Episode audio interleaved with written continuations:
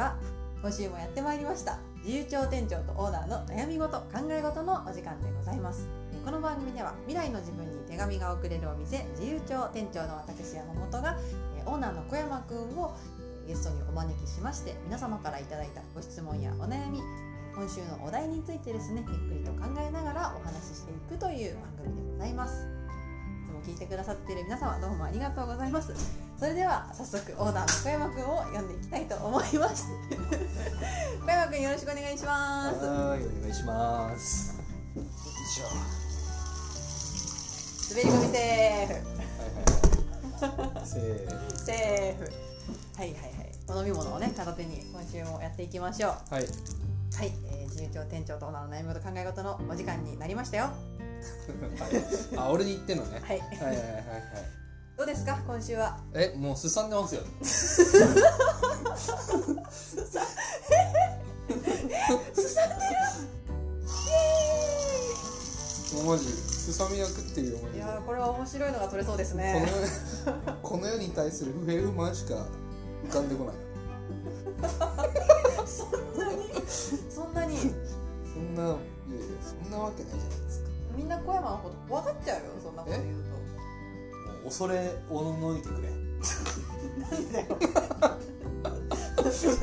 何目指してるのか分かんなくなってきたんだけどそれ 聞きました今。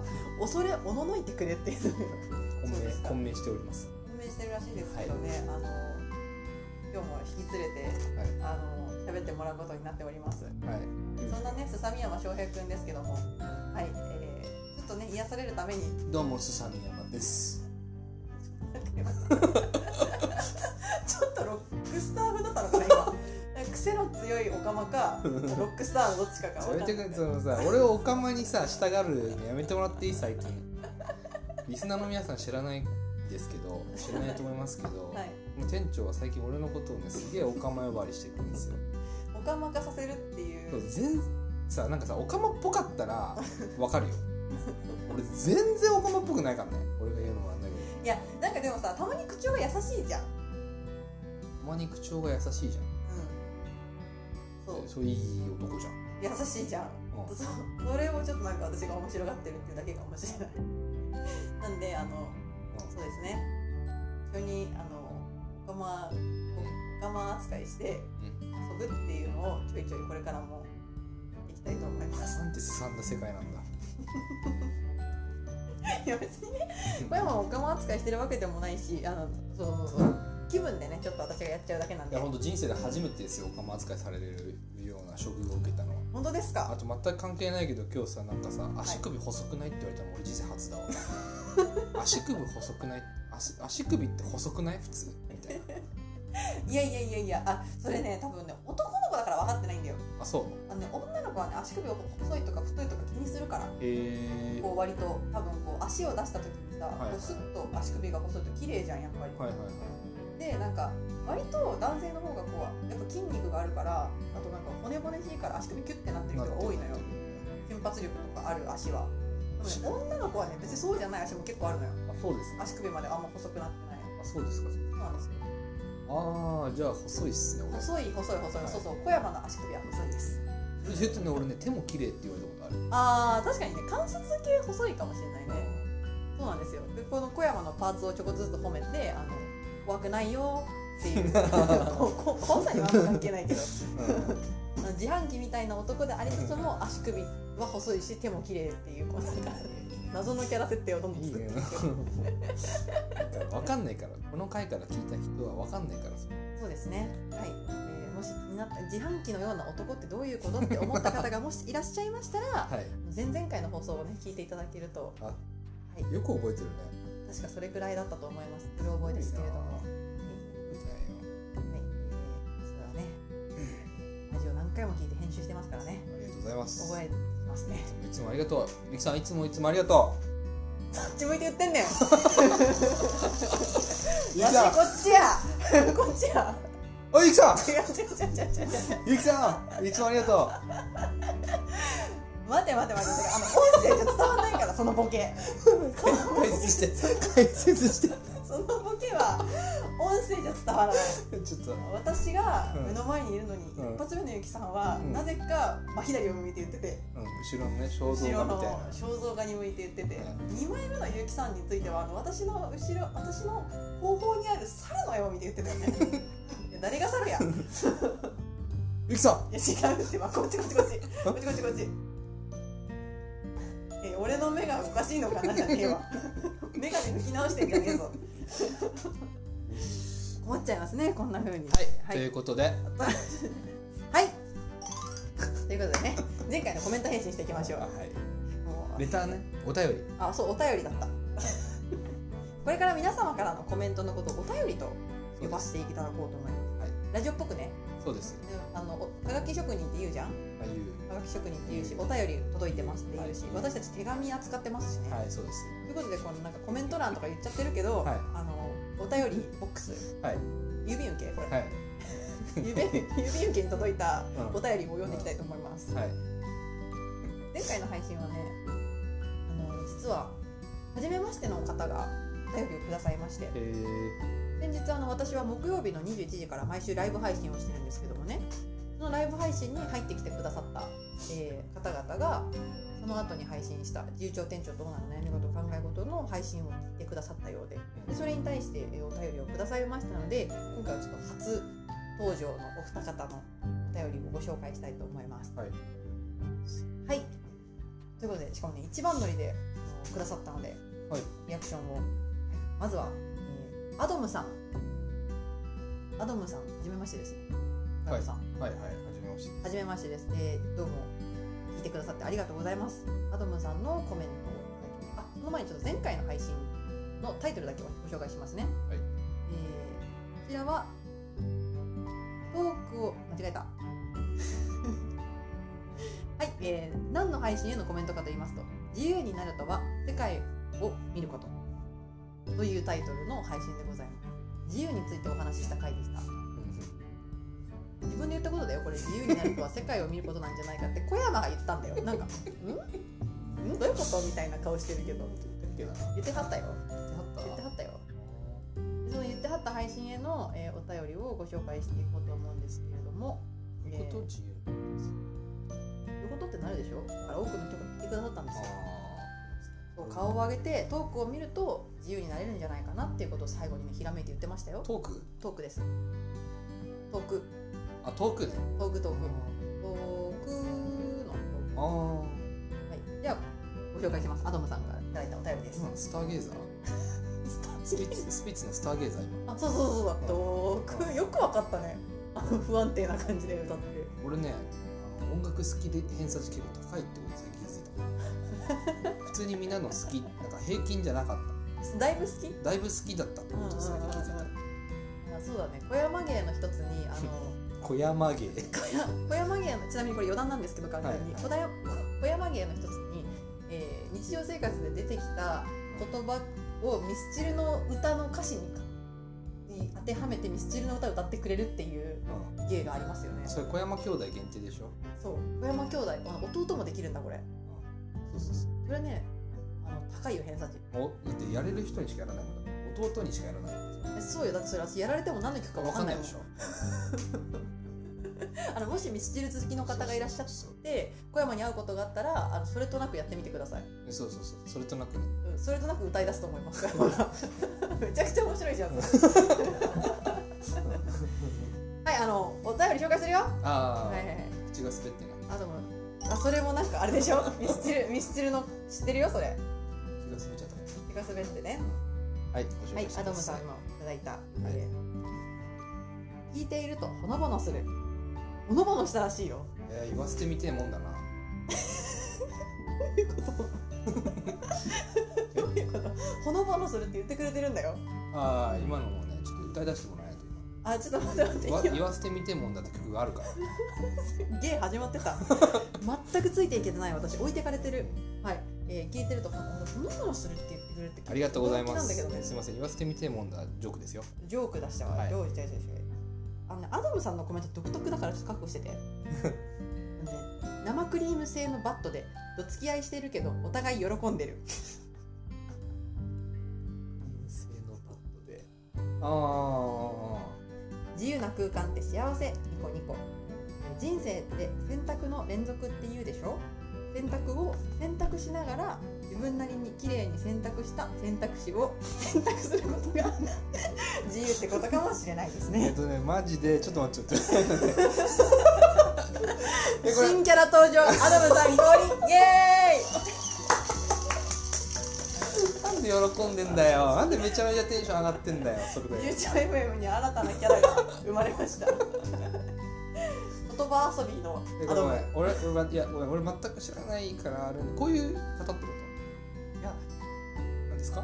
まだ私も深くは存じ上げておりませんけどもあのしかもこの後私がコメントを返してさらにそのコメントに対しても、はい。あのお返事をくださってます、ありがとうございます。えーそうすると、えー私例え話を作るのが好きなんです、あえーで、えーお友達とよく言葉遊びをするそうです、あはい。っていうだからこういうお題を決めて議論するラジオってすごく幸せに感じます。次回が楽しみです。っていうコメントあの、はい大丈夫はいお便りをさらに、えーいただいております。ああありがとうございます、はい、っていうのの一つ目のあの文章がねかなりこうなるほど音声で読むなるほど。とすごい混乱する文章だった、なるほど。そのねあの前提の条件ないあってよかっうん、言葉遊びをするのたがそうそうそれ好きなんですっていう。そうそれがなかったら本当にねあのどうしたもんかなみ選択と選択をかけてるんですよね。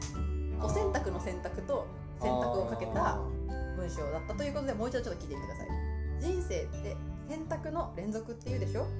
選択を選択しながら自分なりに綺麗に選択した選択肢を選択することが 自由ってことかもしれないですね。ーごめんこれね音声の限界を感じた。マジ文面文面で読ん読んでください皆さんもじゃあ。これ,、これはねうん。あのゆうきさんのせいじゃない。私も難しかった。難しいよ。私もめちゃめちゃジェスチャーーしてたけど。これあの音声で読まない方が理解できるわ。漢字だからそういやそうそうですそうだね。音声で言ってるとか混乱しちゃう。うん。うん。混乱させに来てるのかもね。そうだね。うん。アドムッチのこれはいたずらかもしれない。あそうそうそうそう。そうですね。めっ気があるなめっ気があるんですよ。アドムッチしかも生クリーム製のバットルと付き合いしてるけどお互い喜んでるように聞こえたらしいですからね。うんそもそもそれ聞いた瞬間に何を思ったか生クリーム製のバットをどう作るんだっていうところだよね。俺はちょっと思っちゃったのは。いや私もなんだよ生クリーム製のバットってこう振った瞬間に飛ぶのかなみたいな。いやてかそもそも握れないじゃんみたいな。確かに。え固めの生クリームなんじゃない？生？いやそれ結構固めに立てたこういやいやいや。角が立つぐらいの生クリームなんじゃない？いやそれもだってさ普通に痛いじゃん。その生クリーム製のバットルで付き合いしてるっていう優しさがなくなるじゃんその瞬間。だいぶ硬くなっちゃ生ってクリームかどうか関係なくちょっと硬いものってことでし メレンゲみたいなね。ょ、確かに。そうだね。うん、謎を残すね。謎を残したアドムさんのコメントなんですけど、はい。まあ、でもあのなんかどつき合ってるんだけど楽しそうだったよっていうことですあありがとうございます。ね。確かにあのあれね旗からあ分かった。あのなんかさ芸人同士がさうん。生クリーム投げシューパイ投げ合うみたいなさあるじゃん。テレビの バラエティ番組で。多分あれ見てるみたいなあ感じ。あ本気で生クリーム投げてる んだけど。やめろやろうって言ってんだけどみたいなねあーそういう感じだったのかもしれないなるほどなですねるほど。はい。よかったです。ありがとうございます。はいそんな楽しい、えー、お便りをいただきましてアドムさんどうもありがとうごこれからもぜひぜひあの楽しいなと思ったらまた次回も聞いてください。よありがとうございまろすしくお願いします。はいそしてもう一方のお便りご紹介したいと思います、はい。えー今回また初めてお便りをくださいましたはいランプとトマトさんトマトさんはい今想像した？ランプとトマトランプとトマトを両手にランプを片手に持ちうん。右手にランプ左手にトマト。そしてなぜかマントを羽織ってマントを羽織った。魔法使いみたいな人でした。どんな人なのかわかんないですけわどねはい、ランプとトマトさん果たしてマントはつけているんでしょうか？はい。ランプとトマトとマントさん。増えたよ。増やしちゃった。勝手に。勝手に増やしちゃった。ランプとトマトさんなんですからねはい、えー、ご紹介します。はい。最後まで聞いてしまいました。ありがとうございまあすりがとうございます。なぜか心地よかったです。おおすごいですね。すごいね。最後まで聞いてくれるの嬉しいね。嬉しい。しかもなんか心地よく聞いていただけたっていうのがね嬉しいですね。あはい。ー生クリームのバットに投げ合殴り合ってね。そう殴り合ってるしなんか途中で私はしかも今回の回はねあの私がねあの小山が言ってた意味が分かんねえってとこから始まったからね。そうだっけ？そうそうそうそう。私が話に置いてかれてえよく分からなかったです小山先生っていうところから始まる回だったから。へそうえそうそうそう。あのすごい説明されてるところといやいやいやなんで分からんねんみたいなところがあったんだけどそれでもそうそうそうそう心地よく聞いていただけたようでよかったですね。であ私も遠くを見てしまったような見つけてしまったような飛んでいける新大陸発見楽しい時間をありがとうございます。くださいました。えーランプとトマトさんありがとうございます。ありがとうございますなんか自由になることについて話してたからさうん。こう普段こう自分まだ自由じゃないなとかを感じてた方がもしかしたらランプとトマトさんこんな風に思ってた部分があったのかもしれないんだけどなんかこういう風にやればもっと自由になれるんじゃないのみたいな話だったからさ前回の配信は。うんでそれを聞いて「ふふん」ってあなたが言ってたことなんだけどね、う んだからちょっとなんか自分も自由になれるこうすればいいのかもしれないみたいなのをちょっと思って、えーしかも遠くを見ることで自由度って上がるんじゃないのって言われてあじゃあちょっと近くばっか見てたなみたいなふうに思っていただけたんじゃないだろうかと。飛んでいける新大陸を発見したという。すごくない遠く見た瞬間にああった大陸みたいなねすごいなそれうんすごい。もう目の前のものをちょっとね、はい飛び越えてちゃうかもしれない。ですランプとトマトさん。ありがとうございます。ありがとうございます。言っちゃってください。言っちゃってください。はい、えー、素敵なコメントをどうもありがとうございました。ありがとうございましたえー、その他他にもお便りをくださった方がいらっしゃいますのでお名前だけご紹介したいと思います、読も読みますよ読んでください、えー写真家藤原康さん。どうもただきましたどうもありがとうございます、えーそして V さん。あありがとうございます。そして J さん。ーちゃんとねその方々はもうコメントくださってるそうなんですそう。はい、ぜひあのしかも J さんに関しては、はいはい。あの配給前回の話の中で配給の例えが出てきたんですけども。そうでしたそうそうそう配給の例えが出てきたんですよ。配給って漫画があるんですけどね、はい。であのその中でね翔平君がボソッと「あれそういえば J さん配給読み終わったかな?」って言ったの。よあ言った言った言った。でそれについてのちゃんとへお返事が来てますので。あもう読みます読みます、はい。あの読んでびっくり J さんがもはや配給オタクになってるっていう。マジで？あれ J さんあ今 J さんの話？今 J さんのあ話 J さんの話みます読みます。読んでくださいぜひ、はい。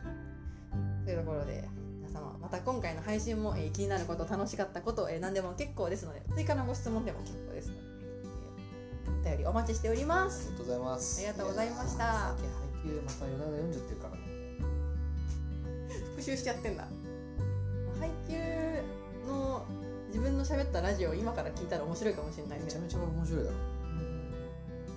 あの配給が多分初めて聞いてくださってる方のためにちょっと補足説明なんですけどはい。小山君あの漫画がいろいろと好きで、はい。い、ろんな漫画について詳しいんですけどはい。配給っていうバレーボールの漫画も大好きでうその連載中も配給の話めちゃくちゃしてたんですけど、んうん。連載が終わった時ようん。もう悲しみに打ちひしがれて「ゆきさんラジオ撮ろう」って。小山の配給について喋るラジオっていうのを撮りましたね。いやいやそうですよ。でも俺はまだ配給ロスだよ。いや本当に週刊少そんなことある？いやいやあるある週刊少年ジャンプ あるな。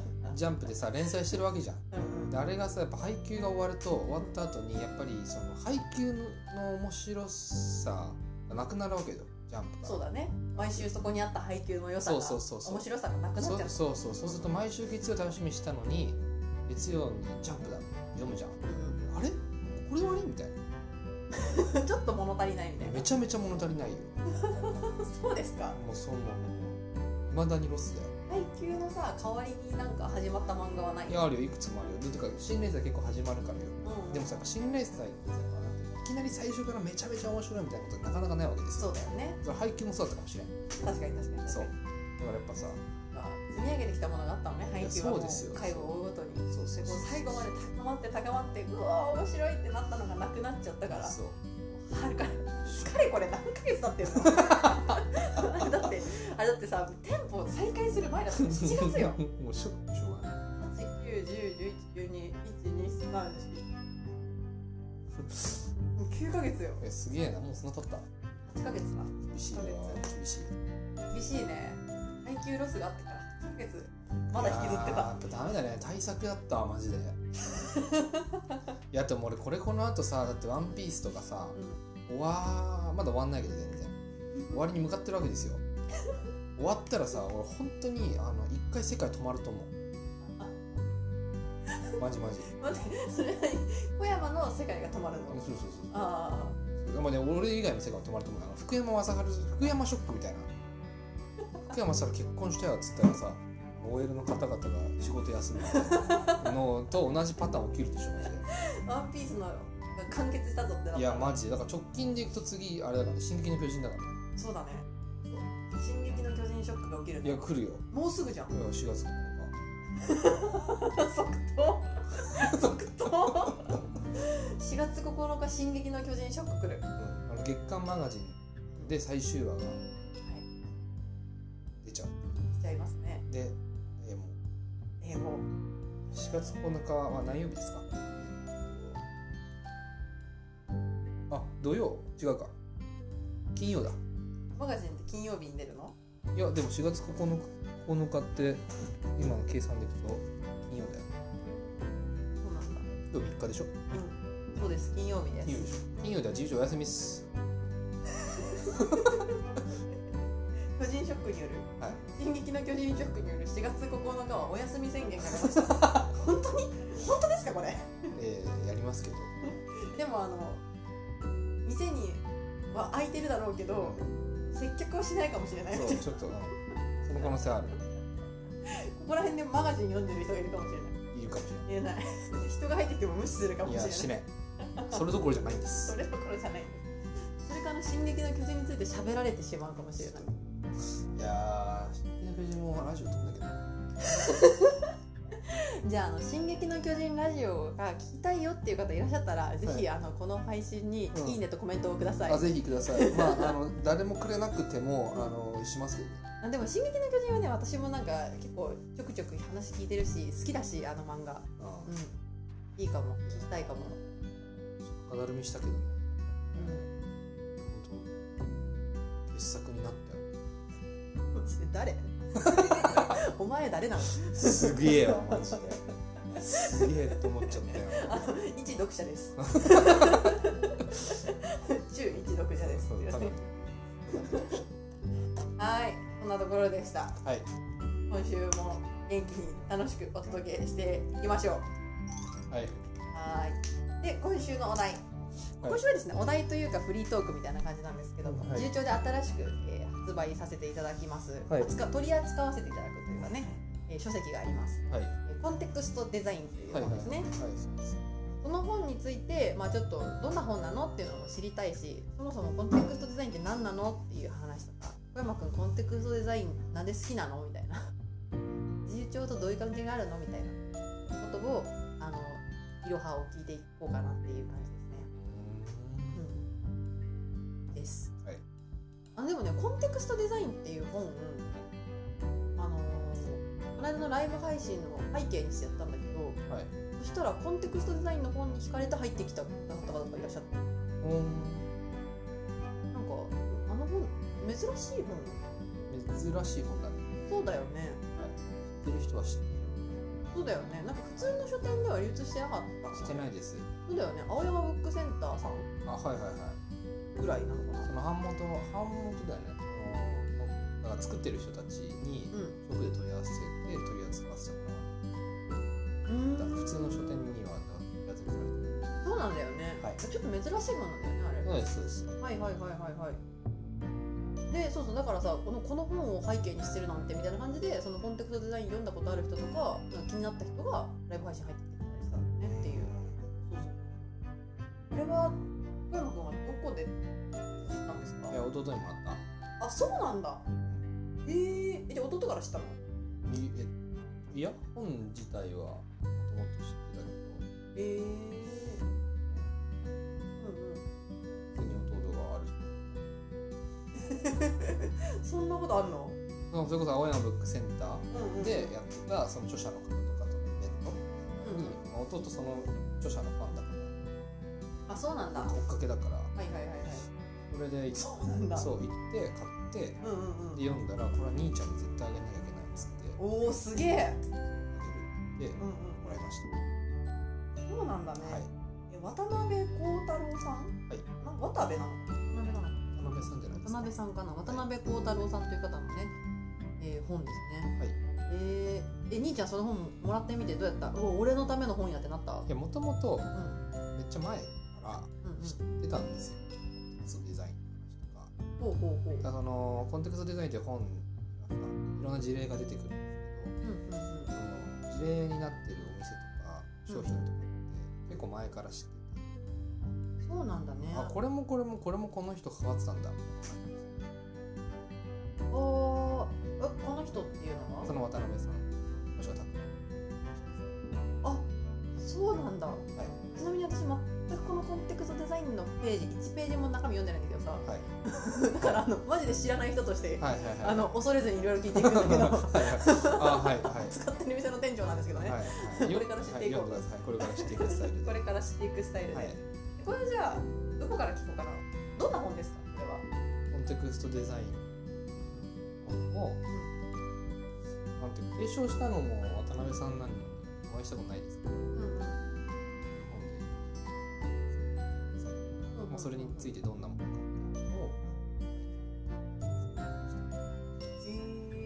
を事例が出てくるんだこれ、まあ事例も出てくるし定義も出てくるし、うとはでもともとあのーブログにコンテクストデザインとは何かブログがあって。ん、えそれが一番最初ちょっとわかどっちが先？多分そっちが先。ー、なるほどなるほど。はい。そうなんだ。え小山君はいつからこのコンテクストデザインっていうも先にその事例に出てくるようなお店の商品を好きだなって思ってて、これってコンテクストデザインだってなってたのがはいはい。コンテクストデザインってものがあるらしいみたいななんか B- B2B みたいなその単語を覚えるみたいな感じでコンテクストデザインってことがあるらしいなんだろうそれみたいな感じで知ったのがどうやって知ったのコンテクストデザイン？いやそれはこの渡辺さんのエントリーで記憶がないですけど。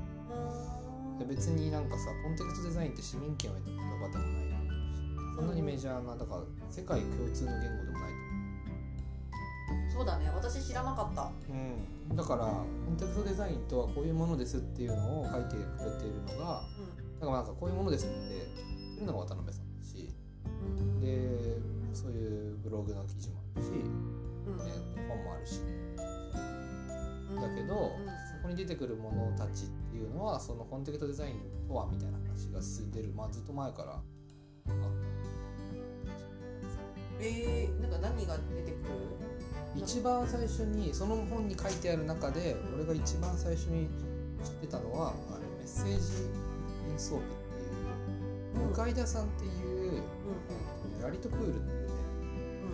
言っちゃったラリトプールっていううんうん商品ブランステージインソーそう。ちょっと今調べながら聞きますね。はい。いうのがあってまずラリトプールっていう会社があるブランドか。うんうん。それやってる向田さんっていう人がいて大学生の時になんかもう10年以上前あ小山君が大学生の時。もう俺が18とか17はいはい向田さんのことを知ってででもそのメッセージインソープってって。はい。素敵これ。はいあすごいいいなと思って。はいはいはいはい。でその当時今その当時あれよ今までも代官山の代官山なんか俺行ったことなかったかうんうんうんな代官山でその数量限定で販売会みたいなメッセージインソープじゃないプールの商品を販売する。うんうんうんうん。そのポップアップで。さはいはいはいはい。やる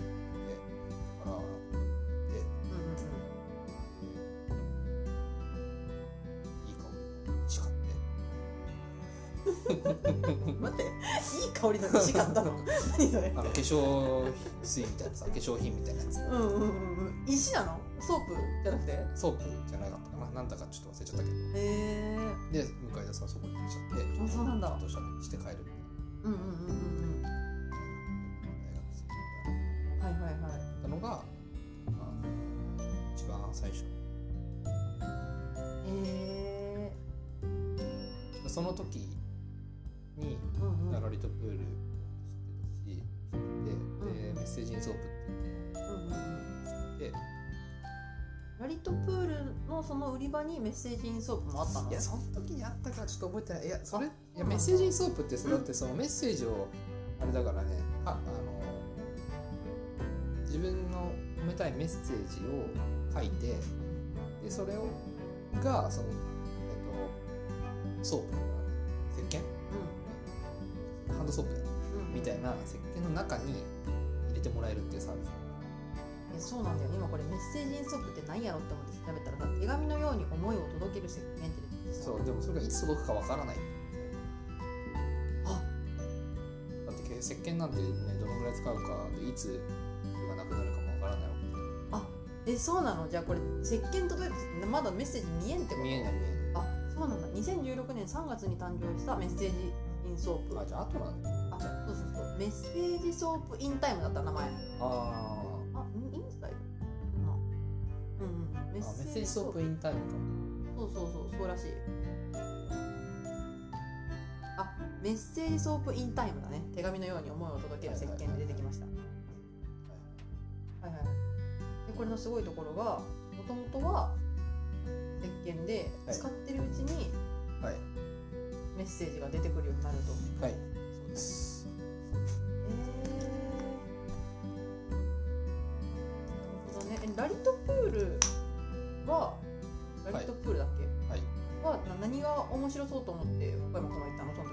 えっとなんかその頃に出てた、えっとね、ディスカバー21のうん出版社で、うんうんえー出版社それであの楓さんが本出してて「美しい瞬間を生きる」うんうん本があって、うん。それはすごい読みやすくて素敵な本だったうんうんうんうんん。ですでそれを読んだ学生小山はすごいうんうんうんうん。まだいいな。ほうほうほう。ほうでそれでラリットプールを送るんですえあじゃあこの「美しい瞬間を生きる」っていう本を書いた、えー、とその著者の方のブランドで気になって行ってみたってこと？へえそうなんだ。何何何えなんか別に全然コンテクストデザインが初めは関係ないとこだったんだなみたいな。その時に文章が良かったいやよかった。し、てかだからその時にだからあれだよ。渡辺さんもコンテクストデザインとないんだよでない。かもしれない。ねでもそれには関わってたわけでいろんな案件を関わっていく中でそれを体系的にというかね、うんまとめたまとめて言ってみただからその時からコンテクスト本だからテキスト。文脈を編むっていう意味だからさうんうん。こうなんか共同の共通のとかさ織り交ざった文脈でコンテクストだからうんそういう意味では俺の中でのコンテクストデザインとのコンテクストはその10年前から。あっえー、そっってことになるよね。そういうことになるね。そこから始まっていたのかそうみたいなね。そうそうそうそうああもうその時からそうだったんだ。だからああそれもそうなんだみたいな。すごいあるよえー、そっかそっか。なんかさちょっとでもそもそもなんだけどさコンテクストデザインってやっぱりあんまり知らない言葉だからさコンテクストデザインって小山君的にどういうものだと理解してる？めちゃめちゃ難しいん。だめちゃめちゃ難しい質問しちゃったみたい。渡辺さんもだって本の中で言ってるけどコンテクストデザコンテクストデザインとはこうであるという定義をするのではなくてうこれもコンテクストデザインだよねあれもコンテクストデザインだよねうんなんかいろんな事例というか案があって話してるからうん。その定義みたいな言われてる人はあるあそうなんだ。だからいろんな事例があるしだからねなんかその良くも悪くもまとまりはないなと思う。え何？にそのコンテクストデザインというこの本全体としてこれを読めばすっきり解決何かが解決明日からあなたもコンテクストデザインが使えますみたいなさはいはいはい。話ではないよね。あそうなんだね。すごい体系化されてるものってわけではないんだねあんまり。あんまりというか。なるほどなるほど。一応このさあの評価文本の評価文の中ではちょっと読み上げますね。どういうコンテクストデザインがどういうものかっていうものコンテクストデザインとはそれに触れた一人一人からそれぞれの物語が生まれるようなものづくりの取り組みや現象を指す。を還元するならば読み手の還元でこれ読み方あって還元するならば読み手の主体的な 読み手の主体的な関わりと鍵的な解釈が表出することを書き手が意図した創作活動だ。いうふうに言っております。そうです。使い方はその人次第にいろいろ変わっていくものみたいな感じってことです。その人自身が自由に使ってその人なりのなんか物語を編み出していってくれってことですか？これは。これね結構ね絶妙に違うと思うんですけど。ほうほうほうそれで言うとさただのペンでさえもコンテクストデザインじゃないかいやそうなんですよ。思ってましたこれです。でも全てのものがそうじゃないかなって思ってた。ああそそれねにこれねい一回読むとそうで二回目読むとそうじゃないということに気づくんじゃないかって思ったけど、そうなんですか、ううんうんうん、今これ聞いてくださってる皆様今ので分かりましたかね？もうちょっと分かりやすい場所あったりするかな？もうちょっと補足で言うと、ん、はい。えー現在デザインは一部の人の肩書きや組織の中の部署名としての役割を超えることはないデザインというものでもデザインはしかしより広範に生かされるべきだ。どんな風に生かされるかというと受け手の自主性を心地よく刺激し受け手の想像力を刺激する仕事にも及ばなくてはならないとう。ん。方法だから受けた人がえー自主的に心地よく刺激されるとなんかこれ使ってやりたいなみたいに思うってことかな。っていうことが、えーデザインの仕事なんじゃない。こういうのがデザイナーに求められることで、えー人の創造性を高めることがデザイナーに求められること紹介文の中で書いてます。はい。まあそんなものらしいです。コンテクストデザイン平たく言うと。うん。あのめちゃめちゃちょっとこれ渡辺さん聞いたらちょっとなんか聞かれると思う。さよく考えながら喋んなくちゃいけなくなっちゃう。もしかして聞かれるかもしれない。もしかしてツイッターでなんか巡り巡って聞いちゃうかもしれない。巡り巡る可能性あるまあまあまあいいや。うん。えっと俺の中で、ん。僕の中で一番なんかね簡単なコンテクストデザインの例ってラップインプスだなんですよ。お。で今思ったえー全然どこがどうなのかわかんないんですけどあもうちょっと教えてください。はいはいはい。全く関係ないところの話ではいはい。あのや柳井さんっていうアートディレクターの広告の人。はい柳井さんってなんだっけすごい私名前めちゃくちゃ聞いたことあるんだけど。柳井道彦さん。で僕たちは何をこれから何を作っていくん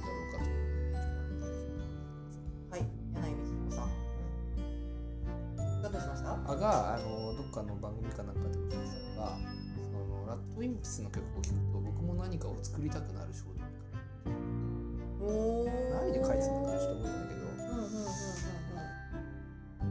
うん。なんかそれってまさに受け手のラッドウィンプスというミュージシャンが作った曲を聴くと僕らはリスナー、うんえー主体的ではない受体的な受動的なうんうん。ただ聴く人なわけじゃん。聴くだけ鑑賞する。うんうん。作品を鑑賞しでも作品を鑑賞したことによって僕らは刺激を受けてうん。何かしらの創作活動を始めるうんことが起きた時にこれはコンテクストデザイン。うん。になあり。すごいね。まあでもそれはやっぱ受け手のその感受性の豊かさとか創造性の高さみたいな。一音楽に関して言えばされるじゃん。でも多分その音楽の中でもラッドウィンプスの音楽たちのは人の創造性とかうん。みんなも何かを作りたくなってしまう。気持ちにさせやすいなんかニュアンスがあるんだろうなってすごい。そうなんだ。柳井美智彦さんがそう言ってて。言ってた時に、うん。いやもう本当にそう思うって思った。そう思ってる人いるんだろうなって、えどこがそうなの？なんなんなんだろう。どういうところがそうなんだろうね。作り出したくなるんだよ。ララットの曲はさ。なんかコンテクストデザイン的要素みたいなのあるのかななんかその他のさ例えばメッセージインソープ。あメッセージなんだっけ？名前忘れちゃった。メッセージソープインタイム。メッセージソープインタイムみたいなのとかみたいなあるのかなまあでもなんかそのちょっとちょっと難しいよね。なんかメッセージソープはさだってそのいやまあでもそれもそっか。同じだね。メッセージソープをさ使った人がうそのその中にソープを使った後に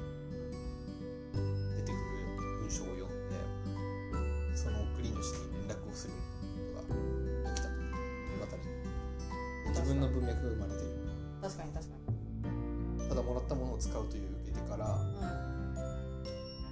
さっきの音楽の話もただのリスナーだった人が、うんうん。ただのユーザーだった人がそれを使って自分の物語を創作活動を始めうん誰かに連絡を取る文脈が生まれる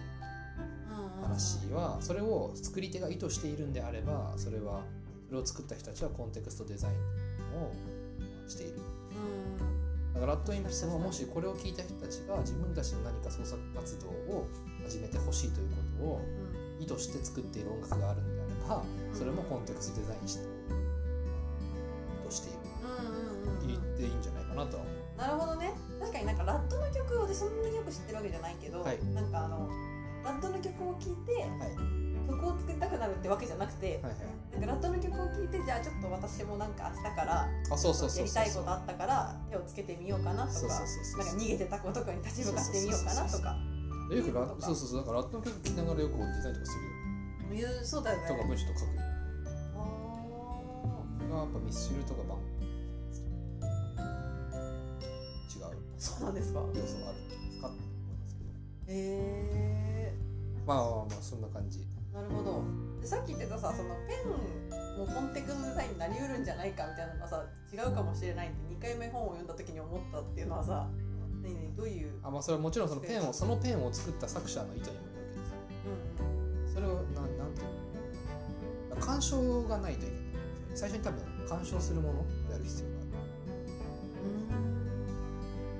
る。いきなりペンってもう自分が主体的に使わなければペン足りえないわうん。あそっか。けいきなり使おうとしてるわけでもそれはもうそもそもペンとはそういうデザインされたものであるとしてうんもしそれが使うために生まれたペンであればそこにコンテクストデザインとかなんかそういう話そもそもそんなもの必要ないのだっていきなり自分は物語を紡ぐわけだからうんうん。別にデザインしただけでペンを普通にデザインすれば単純に自分は物語を紡げるんだから紡ぎ手も始めるわけだよね。そのもう俺紡ぎ始める。そもそもも存在意義としてペンの存在意義として紡ぎ始めるためのものだからうん そこにコンテクストデザインみたいな必要ない。ああそっかそっか。その前の文脈があんまないのかそうそうそうそう。っていうと。ってことかなって今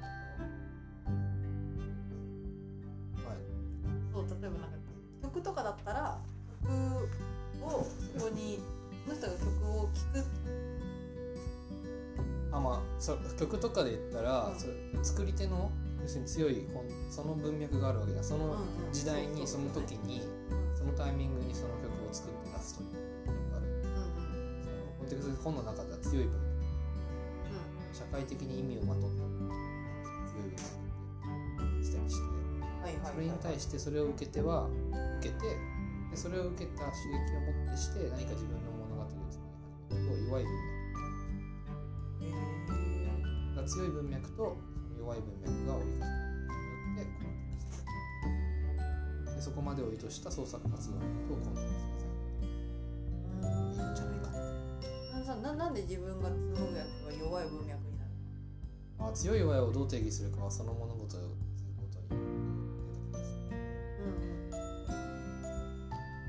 個人のうんうん。と、まあ、強い弱いをどう定義するかはちょっと本まあじゃあ強い弱いは置いといてそうそうそう。ここまで何らかのこう、はい。意思とか意図を持ってはい。作ってきたものたちを手に取ってはい。うわーすごいで終わるんじゃなくてよかったねで終わるんじゃなくて、はい。次のアクションを起こし始めるみたいな、そうそう鑑賞して解釈してで最後何て言ってたか忘れてたけど創作に結びつくみたいな流れが要するに連続的に意図して作られているものはコンテクストデザインだようん、そうなんだね手紙っていうのは結構だからそういう文脈でもすごく近い手紙はえっ、とまさにそのなんか構造的にマジでお返事書くっていうのがあれだよね。でそうそうそうお返事書くっていうのはまさにそう返したくなるような手紙返してほしいなと思って書く手紙に関しては、まあものすごくシンプルなコンテンツデザイでもただ単純に売られている手紙っていうものは別にデザインではない。単純に売られてる手紙書くことをもうそもそも書くことを意図されている手紙だから作品じゃない。だからペンと同じ。あレターセット機能としてのレターそうそう。うんうんうんうん別にそこにコンテクストはないまだそっか書くという誰かが書いて送るというテキスト文脈がありその文脈に乗っかった要するに受け手の人が手紙を受け取りまた書くんであればまあテキストが、まあ、本ではないんだけどなまあなんか文脈が回って巡ってるうーんことにはうーんねだからよくあの左利きのエレン漫画がありますが、今日の小山の漫画ので 出ました。めちゃめちゃポップな話だな。そう左利きのエレンの中でもさ、あるそういう話えっとなんだっけな。なんかの時に作品なんだっけなんてすごい好きだな。作品って手紙のようだと思いませんか？みたいなョンが入る時がでそれはその主人公のエレンが昔のライバル同級生が全く全く連絡取ってないし全く別のところで広告会社で働いてる同級生がいてその彼が書いた彼が作った広告。を全く違う地でエレンは広告特集作品集を見つけるわけ。でそれをその時にエレンが笑うっていうシーンがあるほうほうほう超簡単に言うはいはいはいはい。でそれに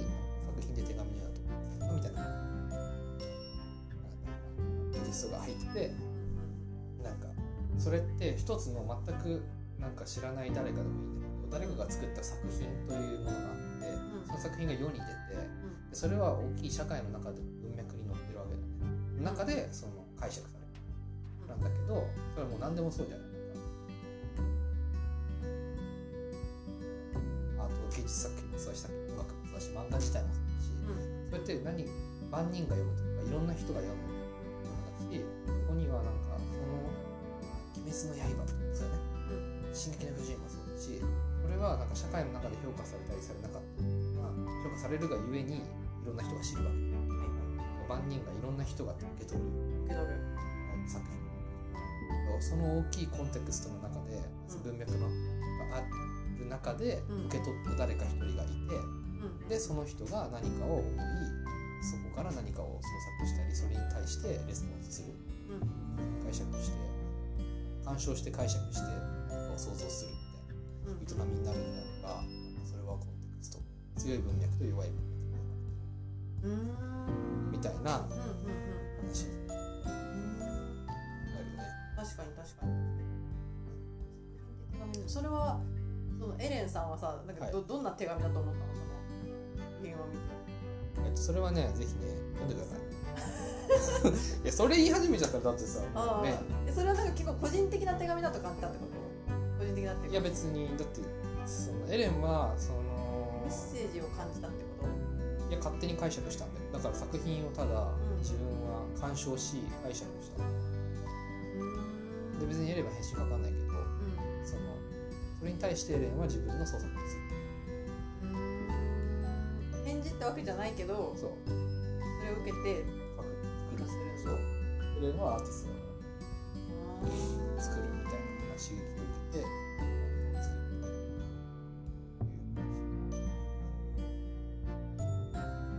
ちなみにこのさ話結構前のに戻るんだけど、はい小山くんがその気になってたものたちでこれもコンテクストデザインって言われるんだみたいなものたちってさ何があったの？他に。盛岡書。店。ああそうなんだ。盛岡書店も桜のさ、ちょっとからはい。盛岡書店はちなみにあれでした一冊の本だけ売ってるところ？そうですそうです、ほうほうほう。それはどこがコンテクストデザインなの？えーそれは読んでください、え 読んでくださいはい、読んでください。あそれははじゃあ読みましょう皆さん。そうそうです。盛岡書店という場所性もあるし、ん。で場所がまとってる大きな文脈もあるし、うん盛岡さんという人がまとってる紡いできた文脈もあるし、うんうん。でそこにたまたま訪れる誰か。えじゃあさ分かった？じゃあいろいろ気になる事例はあるんだけどそれは基本的に読んでくださいと。いうわけだね。まあそうだね。そのあの小山君が気になったところのものたちがどんな風にコンテクストデザインなのかっていうのは紐解いてくれてるのはうん。渡辺さんが紐解いてくれてるからっていうわけ。うんまあまあまあそうだしそうだけど多分渡辺さんの意図としてはわかんないよ。これ勝手に想像だけど、うん。コンテクストデザインという本自体もコンテクストデザインだと。思う。はっきりとすっきりしすっきりさせないうんうん。ことにより今僕らはこうやって喋ってるわけじゃん。うんうんうん。分からんね。これも渡辺さんが意図しているんであればいや意図してると思うんだけど こうこう喋ってたりディスカッションしたりこれもコンテクストデザインだよねみたいな話を誰かがしているんであればそこに弱い文脈が生まれてるわけだからコンテクストデザインだよね。ここまでを意図して書かれた本であるならばうん。僕らも今コンテクスト続き中。続き中おーやられた。でも私たちのラジオもじゃあこれコンテクストデザイン的な？あと意図してるんだね割と。割と。じゃないですか？はい。考えるこ答えを出すっていうかいつもこう結論というよりかは考えているところをお見せして考え始めてもらえたらいいなみたいなうんそうですね。ところがあると思うので。そうですよそれがでもなんか僕らに返ってきちゃったらだから閉じてたらあまり良くないと思う。ああなるほど。じゃあぜひあのコメコメント欄にこうお便りを投稿していただくのもい良いですしはい。誰かに話してもらってももちろん嬉しそいうです。すそうです。そうです。そうです。そうです。何か違った形で行動していただけても嬉しいですしそうです。そうですだだから誰かのその聞き手の受け取り手の主体性を促すっていう。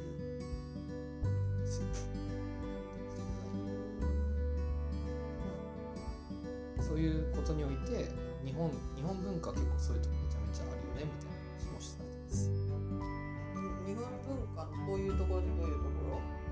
主体性を促すと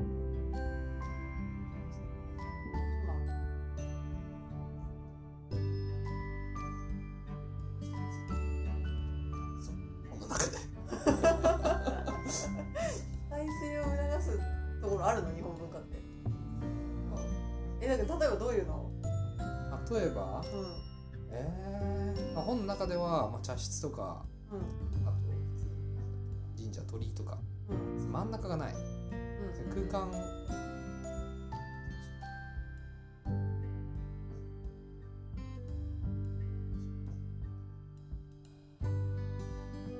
いやまあだから全てを置いて多分茶室だったら茶室で全てを置いてその中に入るわけじゃないですか。人が。そこでその人が何を感じ何を思うかっそれをするための空間なわけですようんうんうん。そういう意味においてめちゃめちゃ素敵ですよあそういうことか。あ受け取り手次第でもう好きに感じてくださいあそうそうそうそうそうおううちの店やん。まあそうそうそうそうそうそうそうへえそうなんだ。うーん八百万の神たちもそうだよね。何もないところに僕らは意味を感じたがると感じるみたいな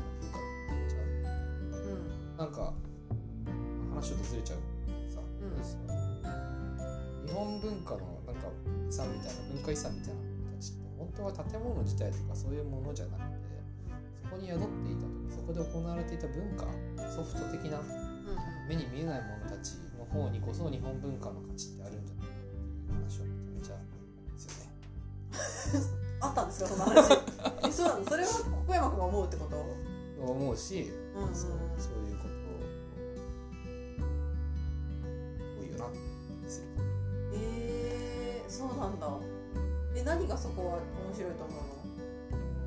結構さあなんかうちの近所のさ駅とかさあの古き良き古き良きでもないけどさなんか昭和の街並みとか残ってたわけですよ。うんなん。かそれをさもうなんかいともたやすぶっ壊していくわけだようんうん。えその土地変え土地開発してさ、うん。新しい建物にしてさなんか綺麗なしてさみたいな。さ、まあ、あれ見ててなんか景観もったいないなとか思うわけではあるんだけど、うん。もう一方で確かにそれを壊してめちゃめちゃクリーンな景観にしたところでここに住んでる人たちの生活ってあんま変わんなそうだなみたいな。ドトールでめっちゃおばちゃんたち多分ドトールがなかった頃も別に別のところでくっちゃべってただろうしほうほうほうとかなんかめちゃめちゃ都市開発されて綺麗になった時も多分綺麗になった居酒屋でみん。なおじちゃん。たちがするし気もする、まあ、すっごい簡単に言えばねうん。うん。うん。だからそん。なにでもなん。か大事なのはなん。か多分その形骸化しないように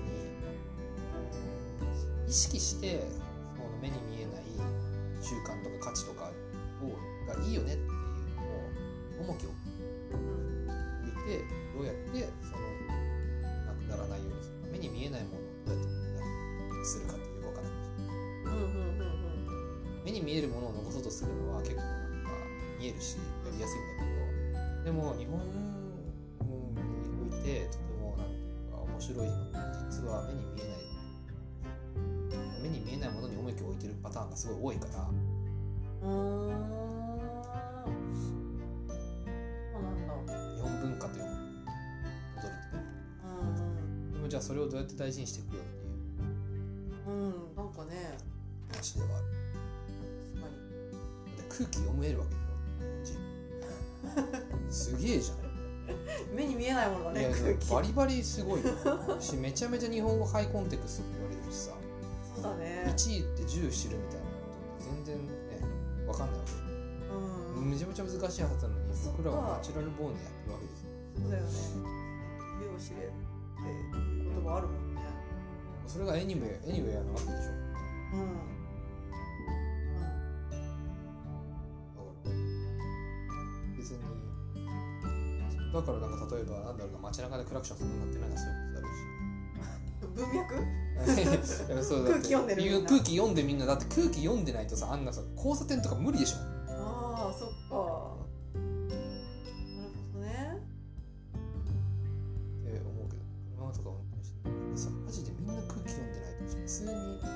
クション鳴らすしかないし。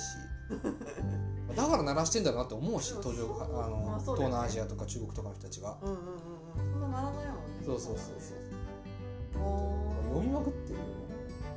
ーあーじゃあ日本人はコンテクストデザイン好きなのかな？ああそう思うよそう思うよ。なんか目に見えないところとかを想像したりするのが好きなのかな？す好きかどうかは別として、うん。好きかどうかわかんないけどだからあの得意不得意でたら得意なまあ、それがいいよく働くパターンと悪く働くパターンがあって社会的には悪く働いてるパターンがめちゃめちゃ取りなんかフィーチャーされまくってる。ケースあるけどうんうん。うんでも小山くん。が作るもの大体コンテクストデザインチックだよね。まあチックだよね。チックだから弟を渡したんだろうね。そうだね。そのなんでかな中にもそう好きなのかななんだろうねなんだろうね。うん。こういう使い方してくださいみたいな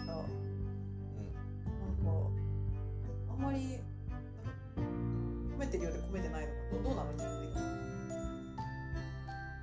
別に込めてない。そこにあんまり興味がない。もうえー、そうなんだ。何が面白い？俺が何が面白いと思ううん俺が何を面白いと思うかってさ作ってる時にさなんか作ったりするなんかそのあれよ。来週今度からやる。カップオブレターはめちゃめちゃコンテクストデザイン。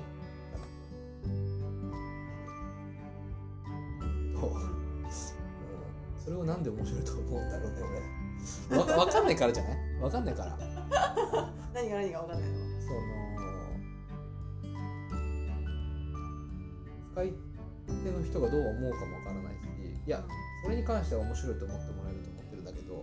めちゃめちゃ。ねでもなんか社会の中でこれが面白いと確定されてないものうんもう明らかになってないようなものの方が作りたいと思っちゃへえいやでもそれで毎回悩むもんだって。なん。め